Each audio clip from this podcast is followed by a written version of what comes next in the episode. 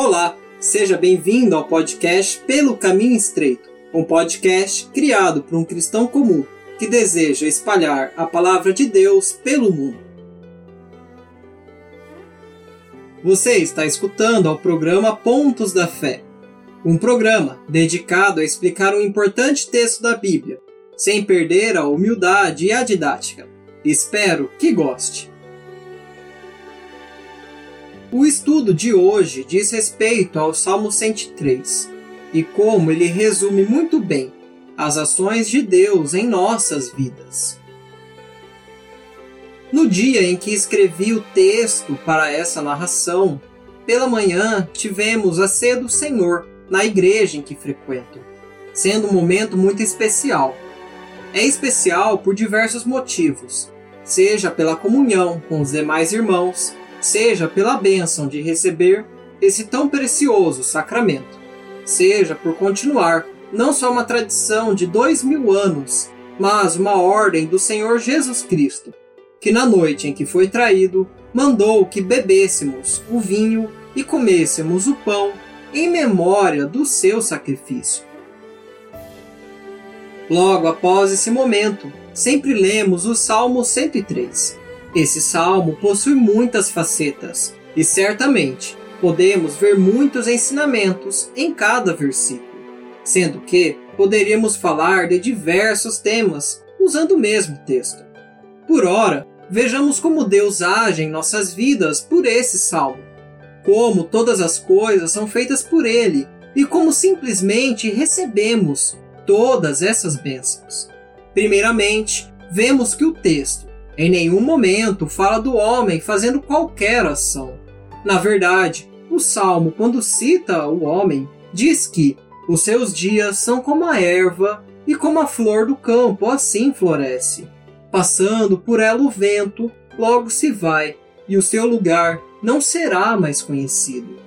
Assim, percebemos como somos nada diante de Deus. Somos como pequeninas plantas no campo que seguem seu ciclo de vida e rapidamente desaparecem desse mundo. O filho de Davi, Salomão, exorta de forma semelhante em Eclesiastes 3,19.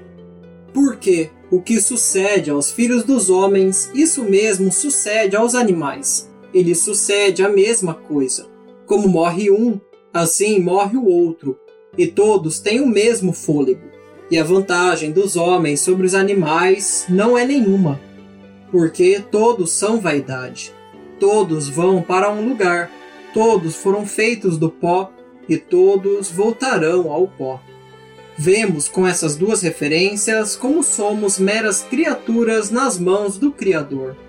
Isso já nos deve servir de grande temor e de reverência diante daquele que criou todas as coisas e as sustenta por seu eterno poder. Contudo, existe mais um fato que pesa contra nós.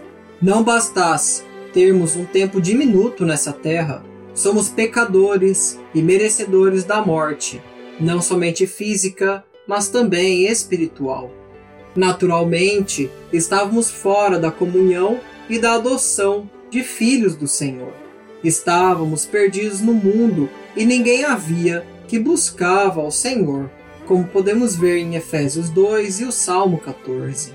Mesmo assim, vendo o mundo repleto de pessoas que o odiavam, Deus, com seu grande amor, nos alcançou. Ele que foi atrás de nós, como vemos em 2 Coríntios 5. É justamente nesse ponto que o Salmo 103 enfatiza, com quase todos os seus versículos, os atos de Deus em nossas vidas. No seu versículo 3 em diante, vemos Davi descrevendo atributos e atitudes divinais. É Deus que perdoa as nossas iniquidades com o sacrifício de Jesus Cristo, único, perfeito e suficiente, sem qualquer participação humana. Ele que redime, isto é, nos liberta da vida de perdição em que estamos, nos dando lugar à coroa de benignidade e de misericórdia. Quantas vezes não tentamos ao Senhor? Quantas vezes não insistimos em um erro e Deus foi paciente, nos livrando das consequências desse pecado? Quantas vezes Deus falou não e mesmo assim fomos cabeça dura e erramos? Ainda assim, diante de todas essas falhas, Deus nos perdoa, nos é misericordioso e farta nossa boca de bens e renova o nosso vigor. Não espere que foi você mesmo que se retirou de uma situação difícil, de uma consequência de uma ação errada. Na verdade, foi o Senhor que se compadeceu mais uma vez de você e te deu mais uma chance. Não uma chance para se salvar, pois você já está salvo. Na verdade, mais uma chance para se voltar para Ele, que é a luz, e abandonar as trevas que ainda restam no seu coração, para se conformar a Cristo cada vez mais.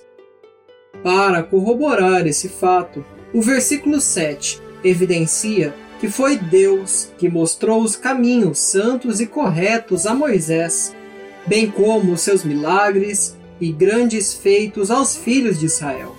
Ou seja, ele escolheu seu povo dentre todos os povos não vendo prazer nele.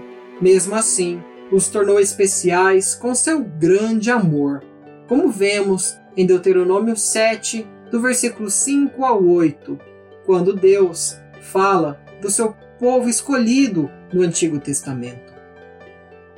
E não somente com os israelitas assim procedeu, mas com a vinda de Jesus, assim também procede conosco, sendo misericordioso e piedoso, não nos tratando segundo nossas iniquidades, nem os nossos pecados. Logo, não nos trata como merecemos, sendo nosso merecimento o juízo, a reprovação e a ira sobre nossas cabeças.